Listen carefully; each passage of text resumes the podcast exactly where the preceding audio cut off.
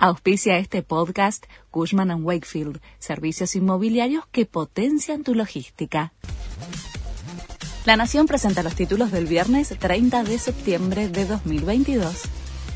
El gremio y las empresas del neumático alcanzaron un acuerdo para destrabar el conflicto.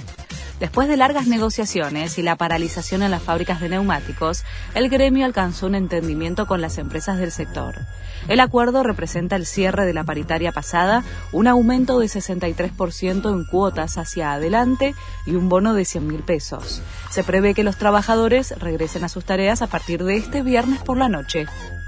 Hoy es el último día del dólar soja. Las operaciones se podrán registrar hasta las 3 de la tarde. Las ventas de los productores superaron los 14 millones de toneladas y las liquidaciones los 7 mil millones de dólares. Sergio Massa va a presentar los resultados finales de las operaciones que realizaron los productores. Subirá el precio de los combustibles este fin de semana.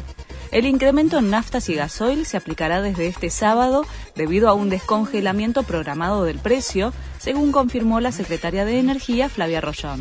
La actualización implica un incremento de entre 2,3 y 3,7% según el tipo de combustible. Bolsonaro y Lula con duras acusaciones en el último debate.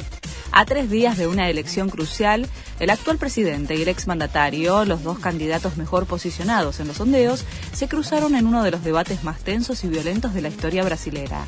150 millones de votantes están convocados a las urnas el domingo en los comicios generales. Sigue la fecha 22 del torneo de la liga.